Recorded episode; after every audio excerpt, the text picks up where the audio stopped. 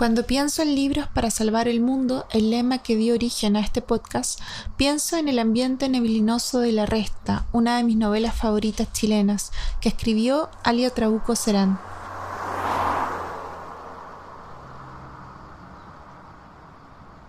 En la resta acompañamos a Ikela y a su hermano que emprenden un viaje por la carretera para ir a buscar el cadáver de Ingrid, exiliada de la dictadura chilena, que queda atrapado en un pequeño aeropuerto de la Patagonia. Junto a una amiga de infancia, Ikela emprenderá un viaje por la cordillera andina y descubrirá parte de ella misma en este recorrido. ¿Qué busca Ikela en este viaje? ¿Por qué me impactó tanto este libro?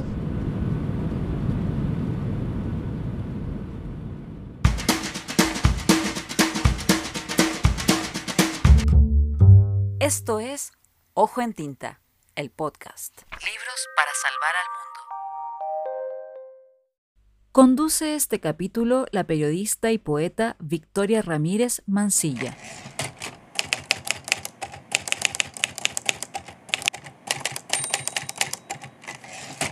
Alia Trabuco es narradora y ensayista chilena, autora de las novelas La Resta 2015 y Limpia 2022, además del libro de ensayos Las Homicidas, que publicó en 2019 por Lumen. Alia ha obtenido diversos premios, entre ellos dos veces el galardón de mejores obras literarias que entrega el Ministerio de las Culturas, y su libro La Resta fue finalista del premio Man Booker. Además, en 2022 obtuvo el premio Anna Segers.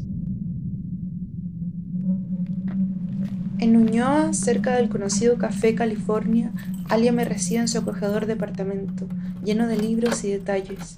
Me cuenta que, aunque juró como abogada, siempre tuvo un pie en la literatura, tomando talleres, asistiendo como oyente a clases y, por supuesto, leyendo. Sobre la decisión de dedicarse a la escritura, recuerda. Mi paso por el derecho fue un paso, por un lado, con mucho interés en, en ciertos ámbitos del derecho que me siguen, la verdad, persiguiendo, ciertas preguntas eh, pero a la vez con una incomodidad muy grande con el tipo de lenguaje que hay en el derecho, que es este lenguaje, que es el lenguaje del poder eh, árido, ¿no? Kafka habla de que estudiar derecho es como alimentar el espíritu con acerrín y yo no podría estar más de acuerdo, hay mucho de eso. Eh, y entonces mientras iban pasando los años yo iba sintiendo un disgusto eh, que se traducía en una especie de de tristeza, eh, de, insatisfacción eh, y que me llevó a otras búsquedas. Yo me la pasaba tomando ramos en, otros, en otras carreras, em, iba mucho a Juan Gómez Milla a tomar cosas allá eh, para ver las cosas desde, otro punto de vista y empecé a tomar muchos talleres. Em, y esos talleres fueron como literarios, digamos, con Alejandra Costamaña en ese momento.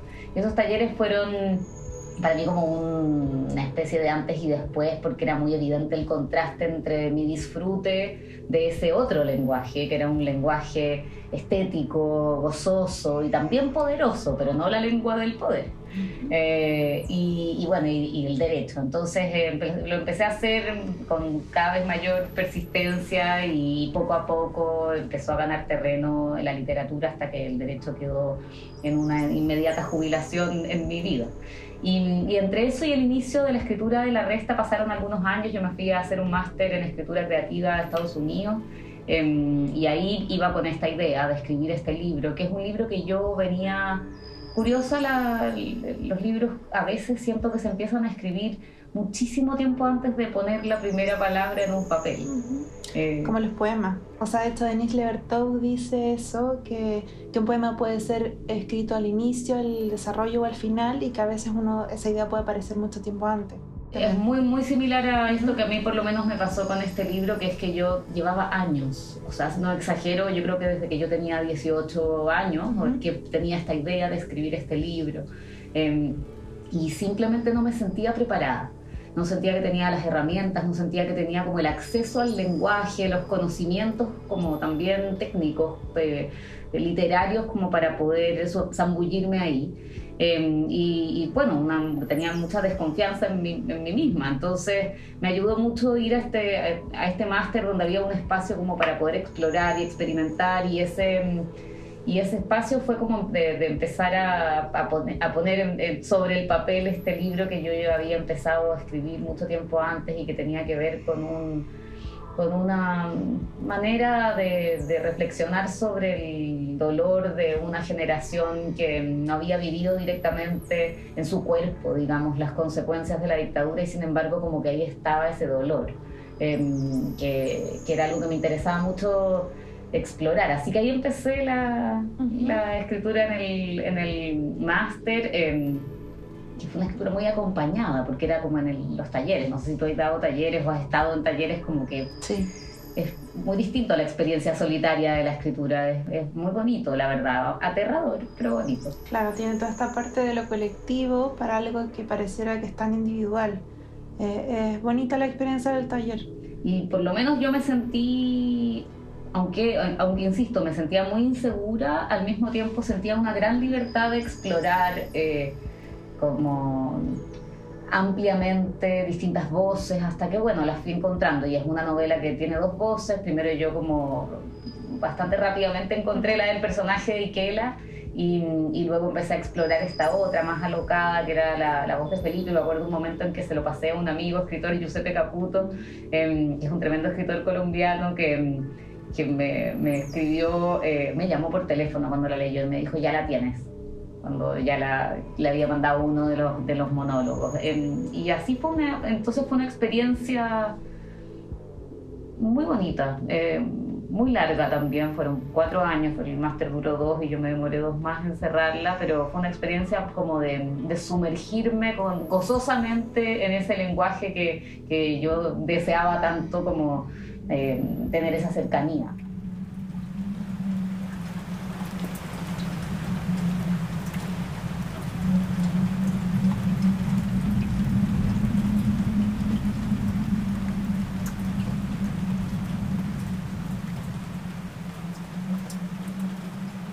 Para este capítulo invito a leer a Carolina Mowat un fragmento de La Resta. Carolina es licenciado en Lengua y Literatura Hispánica por la Universidad de Chile, mediador de lectura en sobremesa talleres y conductor de los podcasts de libros Sondoku y Escritores de la Furia.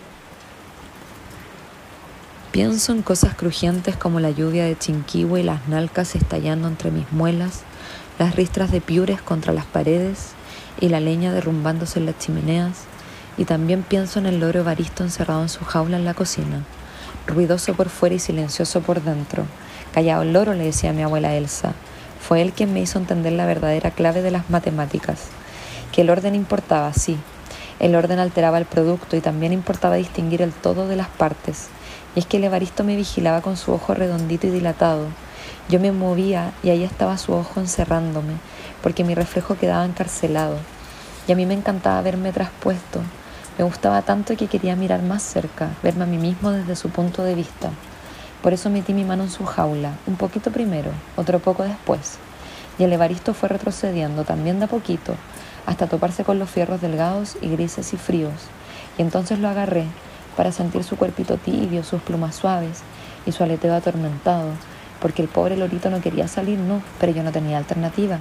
Debía comprobar o refutar mi hipótesis. Eso decían los profesores del colegio de Leiquela. Las hipótesis se refutan o se comprueban, cabritos. Así que lo agarré nomás, y él apretó las alas contra su cuerpo y se puso a chillar, claro. Por eso pienso en el Evaristo como una idea sonora, por lo ruidoso, sí. Así que me lo llevé a mi pieza allá en el sur, para que no lo escuchara mi abuela Elsa, y ya en mi pieza lo miré un buen rato para conocerlo, porque no importaba cómo era la gente por fuera. Esas son cosas superficiales, mijito, decía la abuela. Lo que en verdad importaba por dentro, mi niño. Así que le empecé a sacar las plumas al Evaristo. Una por una le saqué las plumas verdes y suaves y superficiales, sí. Fui desplumándolo despacito y poniéndolas sobre mi mesa. Y él estaba tibio y calladito, porque parece que por dentro era silencioso el Evaristo. Eso pensé ordenando las plumas en un abanico grande y verde y mío. Pensé que en realidad había muchas cosas más adentro, cosas como su voz chillona y sus ideas, y cada uno de sus huesos, sí,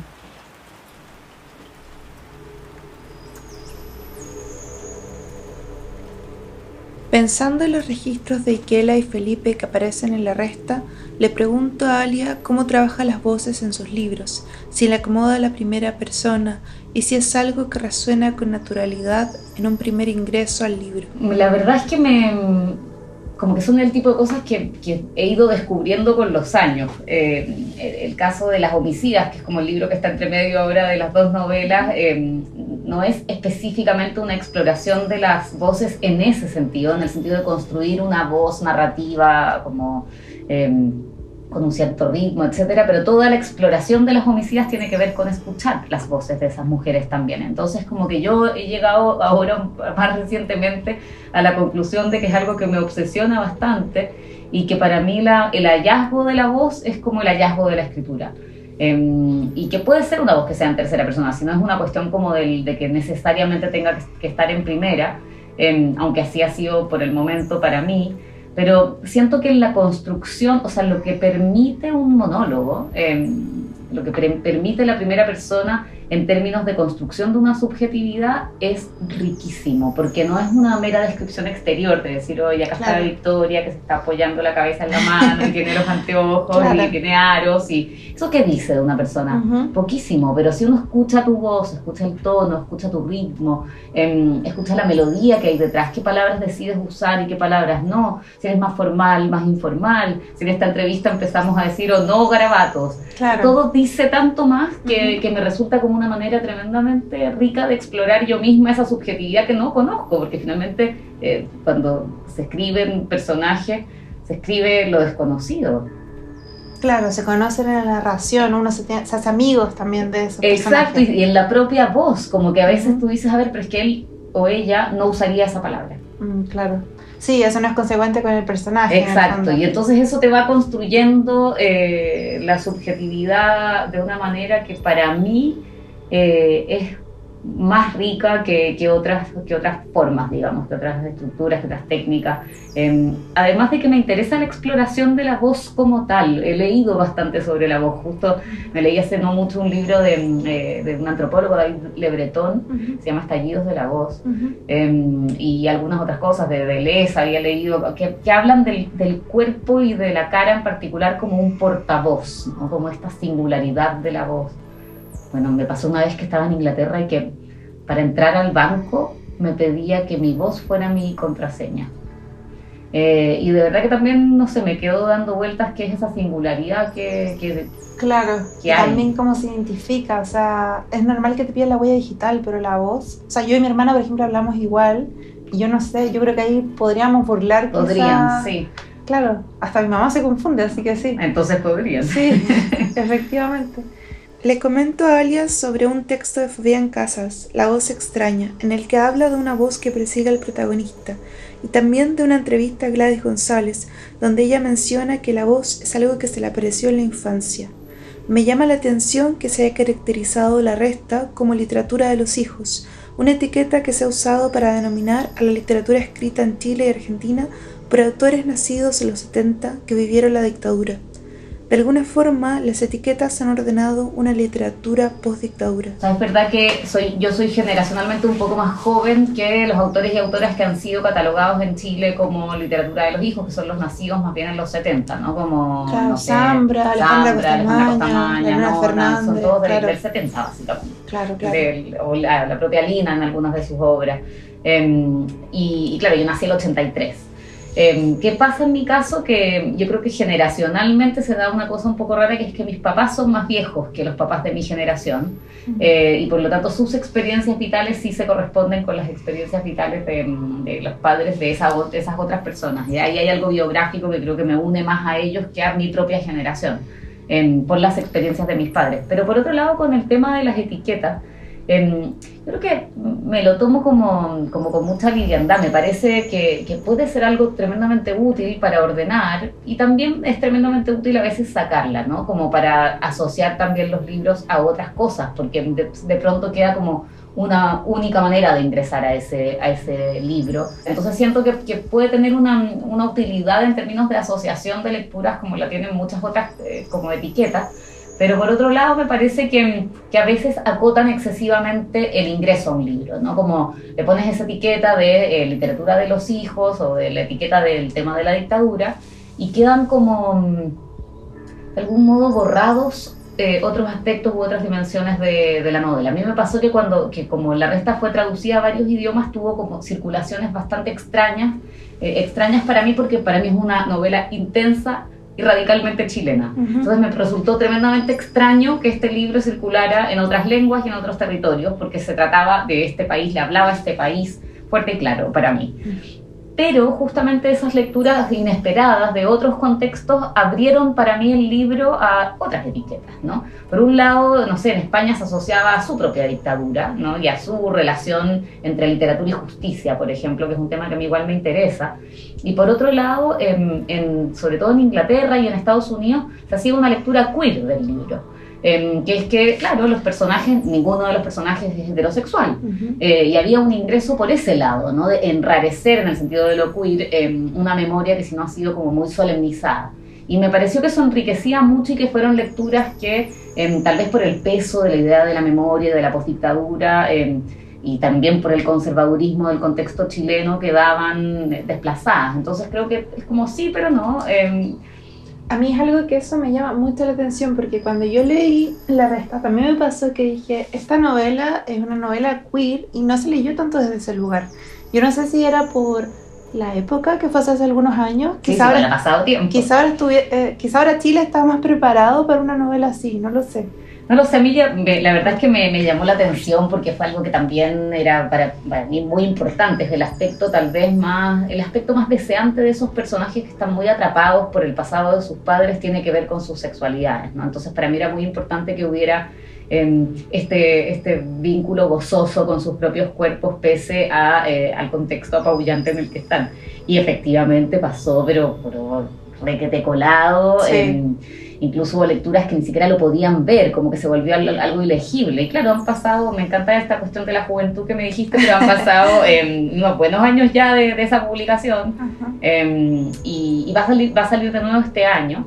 Eh, una reedición del libro, así que me pregunto si esa reedición con... con por Lumen. Por Lumen, si esa reedición va a permitir también otras lecturas de, de la novela que sí vuelvan legibles ese, ese, ámbito. Otra cosa que era bastante chistosa es que los gringos consideraban que era una novela, eh, le, dicen? Eh, road, de, ah, como road, trip. Sí, como road trip, pero una road eh, Igual, sí. que también lo es. Em, entonces como que era interesante que ellos, los gringos que son adictos a las etiquetas, entonces le ponían estas etiquetas y a mí me pareció gracioso. Y en Estados Unidos, de hecho, el libro fue nominado a unos premios queer, como, era como literatura bisexual o algo así. Claro. Em, y claro, tú dices, bueno, qué inesperado, ¿no? Como sale por distintos lados, porque finalmente un libro es muchas cosas.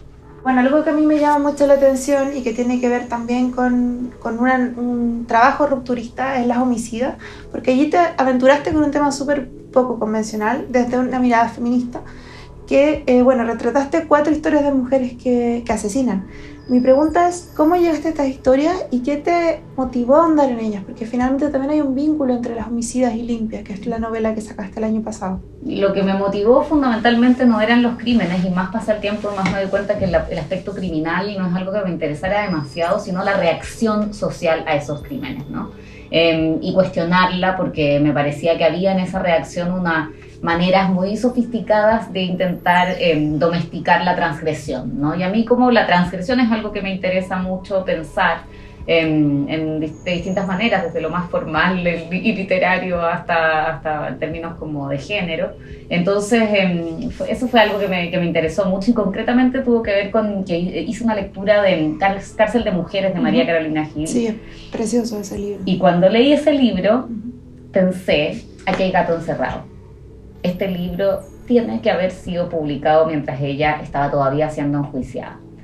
Em, y eso no era algo que nadie en la crítica hubiera descubierto. Entonces yo pensé, a ver, si descubro, eh, eh, si encuentro la sentencia judicial sobre este caso y me doy cuenta de que efectivamente está esa conexión entre literatura y derecho, le voy a este libro, lo voy a escribir. Porque... O sea, ahí salió la alia abogada. Totalmente, 100%, porque me fue una lectura de decir, a ver, ella, ¿por qué está dándole tantas vueltas al crimen como de una manera tan opaca? Porque el libro todo el tiempo se acerca al crimen, se aleja va a decir algo pero no lo dice. Y Hay solo un momento en el que se revela, ¿no? Que es como cuando ella dice, bueno, parece que lo hice por esto. Pero ni siquiera porque después lo, contradice. Entonces como me dio la impresión de que había gato, gato encerrado. Eh, y efectivamente lo había. Y cuando encontré la sentencia, que morí de felicidad, como la persona ñoña que soy, en, en, los archivos, la encontré y vi que efectivamente había sido usado como evidencia el libro en su contra. Por lo tanto, ella estaba hiperconsciente de lo que podía decir y no, podía decir en el, en el, libro. Me pareció un tema muy interesante de, de explorar, digamos, como quién podía, quién tenía el relato sobre ella.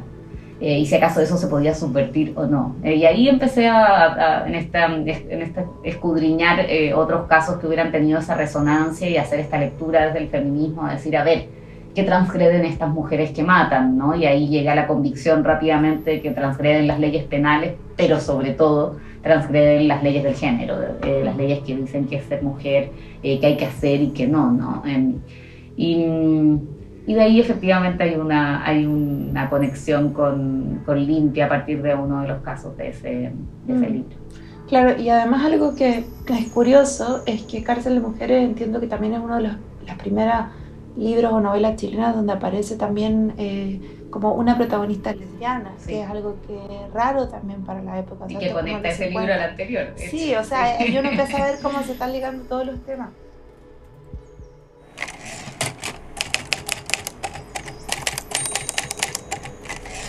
A continuación nos leerá un fragmento de Las homicidas Emiliana Pereira Salazar, licenciada en literatura y poeta. Ha publicado el libro Nada es hombre, nada es tierra por Overol en 2017 y es codirectora del sello editorial Bisturí 10 y parte del equipo de la editorial USAT.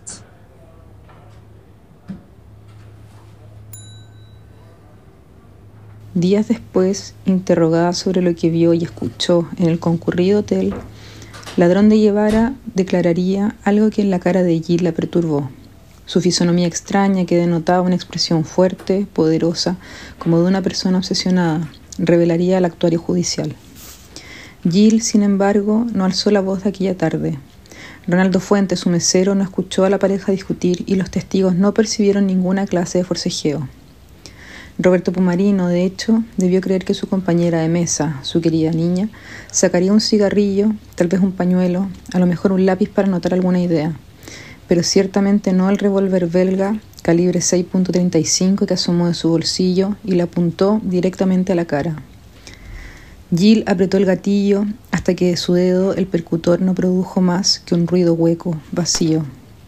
Cinco certeros balazos. Roberto Pumarino, de 28 años, murió en el acto.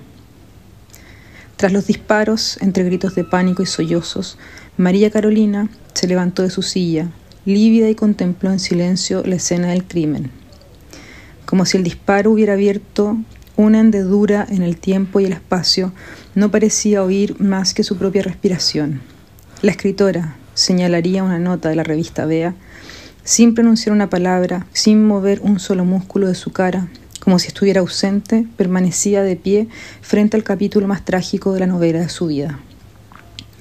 Nadie a su alrededor se movió de su lugar hasta que los periodistas interrumpieron estrepitosamente en el salón. Estaban habituados a encontrar allí a celebridades locales y tardaron solo minutos en llegar al hotel. Provistos de grandes cámaras y flashes, los fotógrafos capturaron el cuerpo ensangrentado de Roberto Pumarino. Los ojos cerrados, la cabeza torcida, la corbata fuera de lugar, los brazos inertes, y obtuvieron también impresionantes imágenes de la autora, impertérrita, como si deambulara sola por un paisaje muy lejano. Los reporteros, por el contrario, no consiguieron lo que quería. Jill, junto al cadáver, parecía no escuchar sus preguntas y acusaciones. María Carolina Jill solamente respondía con entrecortados monosílabos, informó con decepción un periodista de Clarín no reveló el móvil preciso de su crimen, acotó otro de las últimas noticias. La escritora fue escoltada por la policía a un automóvil y trasladada de inmediato a la comisaría más cercana. En el trayecto se inició el primero de muchos interrogatorios. Nombre, profesión, estado civil. 88 años, 41, 116, respondió Jill, con la vista clavada en el vacío, y sus ojos permanecieron allí ante la pregunta más ardua e importante, ¿Por qué? Dos sílabas que se repetirían durante meses y que ella tenazmente se negaría a responder.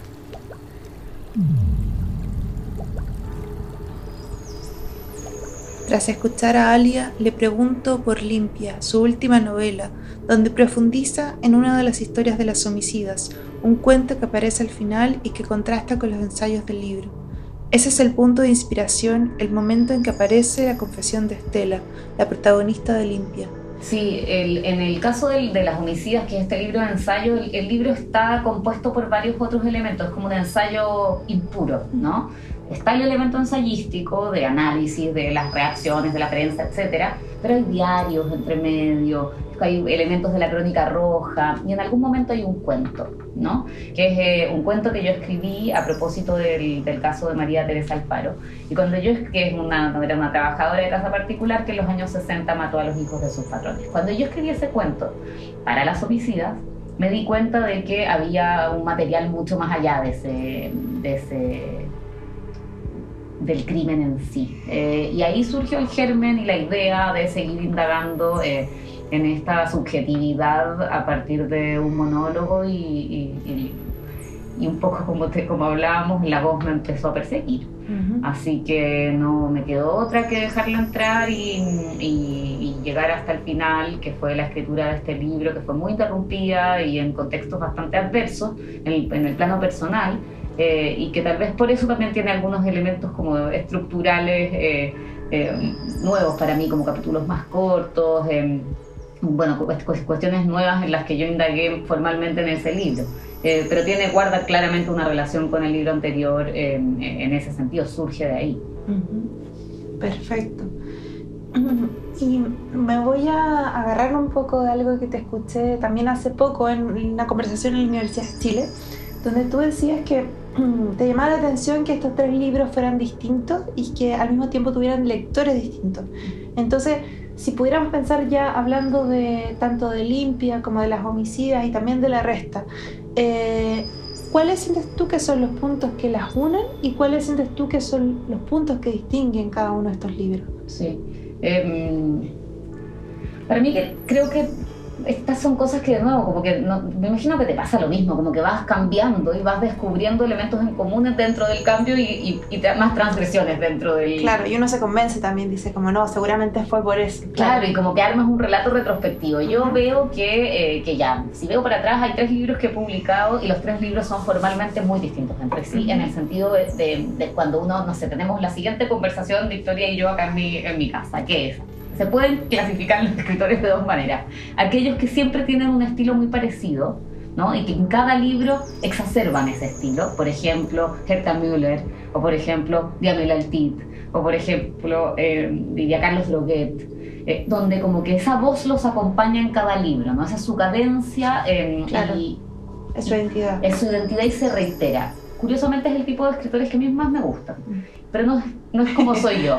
Eh, y hay otros escritores que, que, van cambiando, como que se van como transformando eh, en cada, según el objeto, digamos, según el objeto que están escribiendo, como Virginia Woolf, ¿no? Que también, cada libro es realmente muy diferente del anterior, voces distintas, ritmos distintos.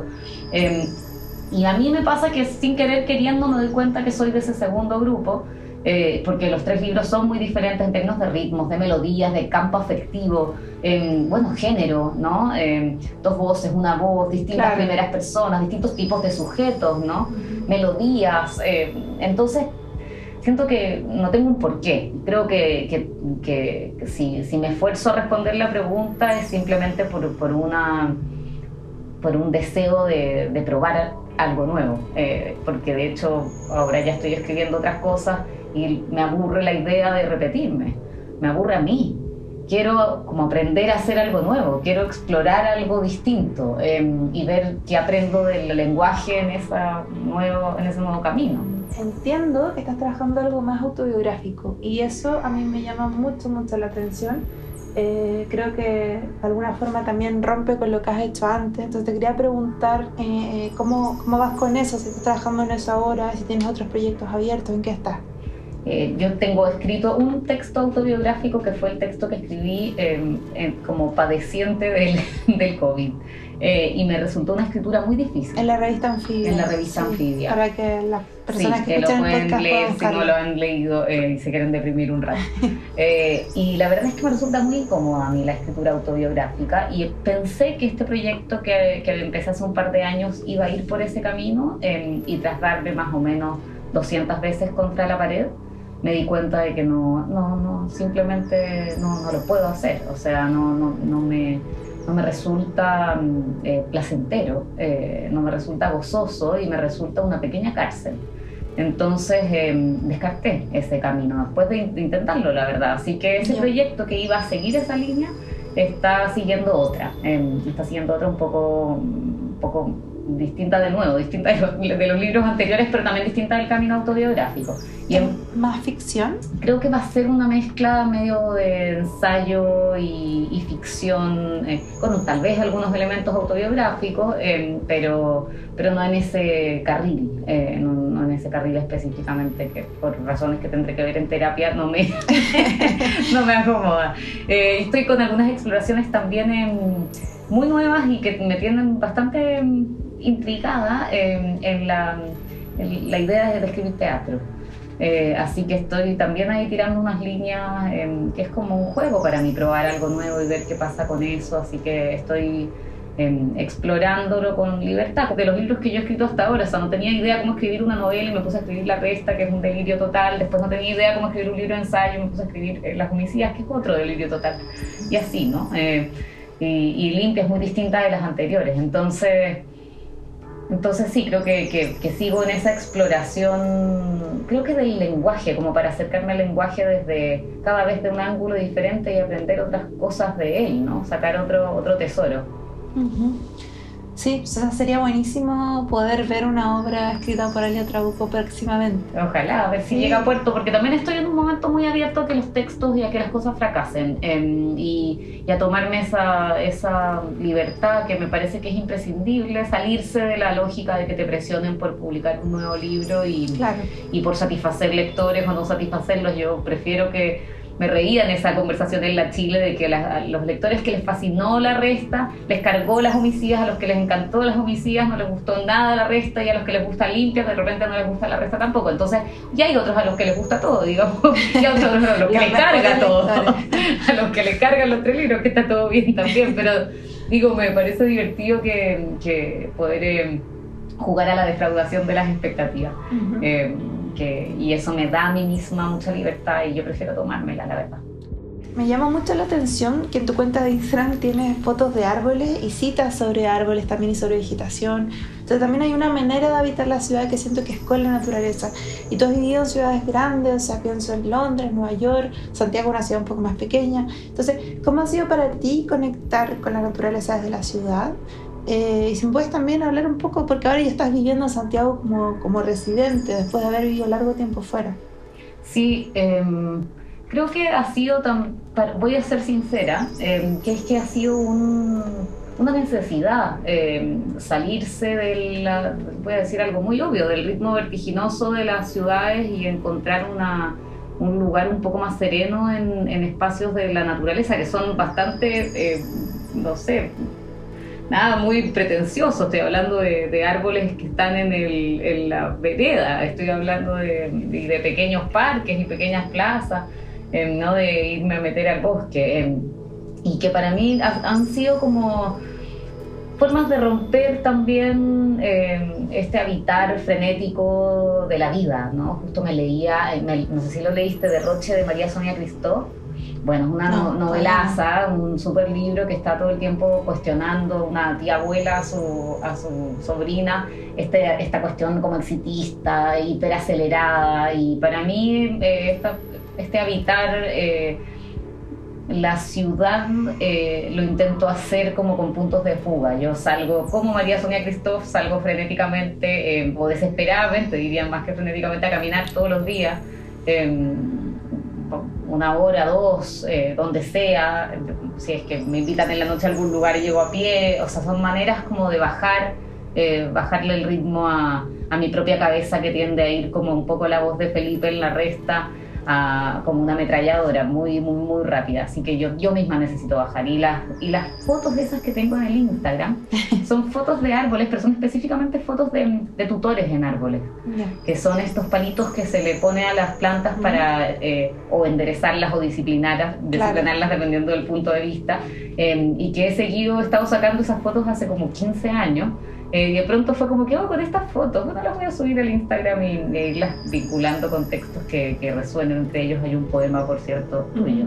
Em, así, que, así que sí, es como algo que, que, no tiene ningún fin en particular más que entretener. Es como el concepto de espalier, no sé si lo... Sí, totalmente, los árboles esos están un poco crucificados, los espalier. Claro, y que es de la edad media, pero al final igual todavía se sigue haciendo eso con la naturaleza, o sea, se, se norma. Se norma y se intenta enderezar, ¿no? Eh, y me parece interesante ese gesto normativo, eh, un poco violento por un lado y que por otro lado se parece ser un, intento de sostener, ¿no? Como que tiene esa ambigüedad eh, y me parece interesante, no sé, bonito.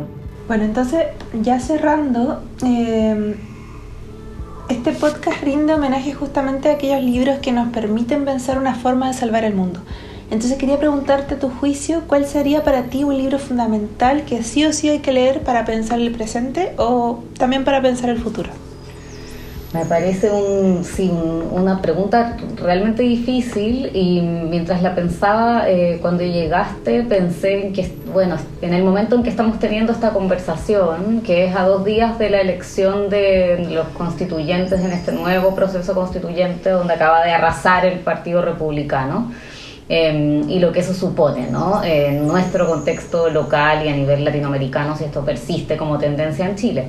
Y pensé en un libro de um, un lingüista eh, que se llama Víctor Klemperer, que se llama La lengua del tercer Reich, lo publicó Editorial Minúscula, es un libro muy importante que em, él escribió mientras se producía el auge del nazismo. Eh, e iba como recopilando palabras que eran propias del nazismo y que de pronto aquellas personas que no eran nazis empezaban a ocupar con cierta normalidad, ¿no? Em, y yo me pregunto si no hay un proceso em, también de normalización de ciertos discursos, porque si bien veo que hay mucha desazón eh, en, en, el sector al que yo pertenezco, digamos, en las izquierdas en Chile con el resultado de ayer, veo desazón, pero no veo desesperación. Em, no veo que, haya una verdadera alarma de lo que esto puede suponer para los derechos de las mujeres, para los derechos de las diversidades, para los pueblos originarios. Eh, y en ese sentido em, me, preocupa, ¿no? Y siento que es un libro que, guardando las diferencias, por supuesto, entre el contexto alemán y el contexto chileno y todas las, salvaguardas del caso, em, sí vale la pena revisar por lo mismo, ¿no? Y que creo que eh, a él es un libro que le salvó la vida, porque le salvó la cabeza en el sentido de estar lúcidamente pudiendo estar eh, y habitar ese momento tan rudo. Em, y que creo que puede servir para, para, pensar en ciertas apropiaciones del lenguaje que se han producido en este tiempo, por ejemplo, en torno a la palabra seguridad. Em, y cómo se ha hecho una dicotomía entre la seguridad y el resto de nuestros derechos, ¿no?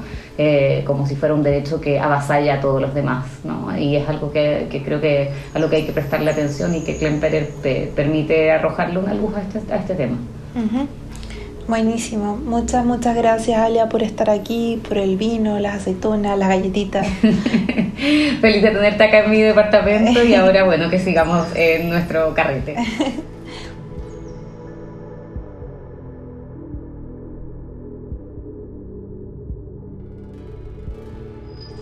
Agradecemos a quienes nos han estado escuchando en Libros para Salvar el Mundo y los dejamos atentos a nuestros próximos capítulos.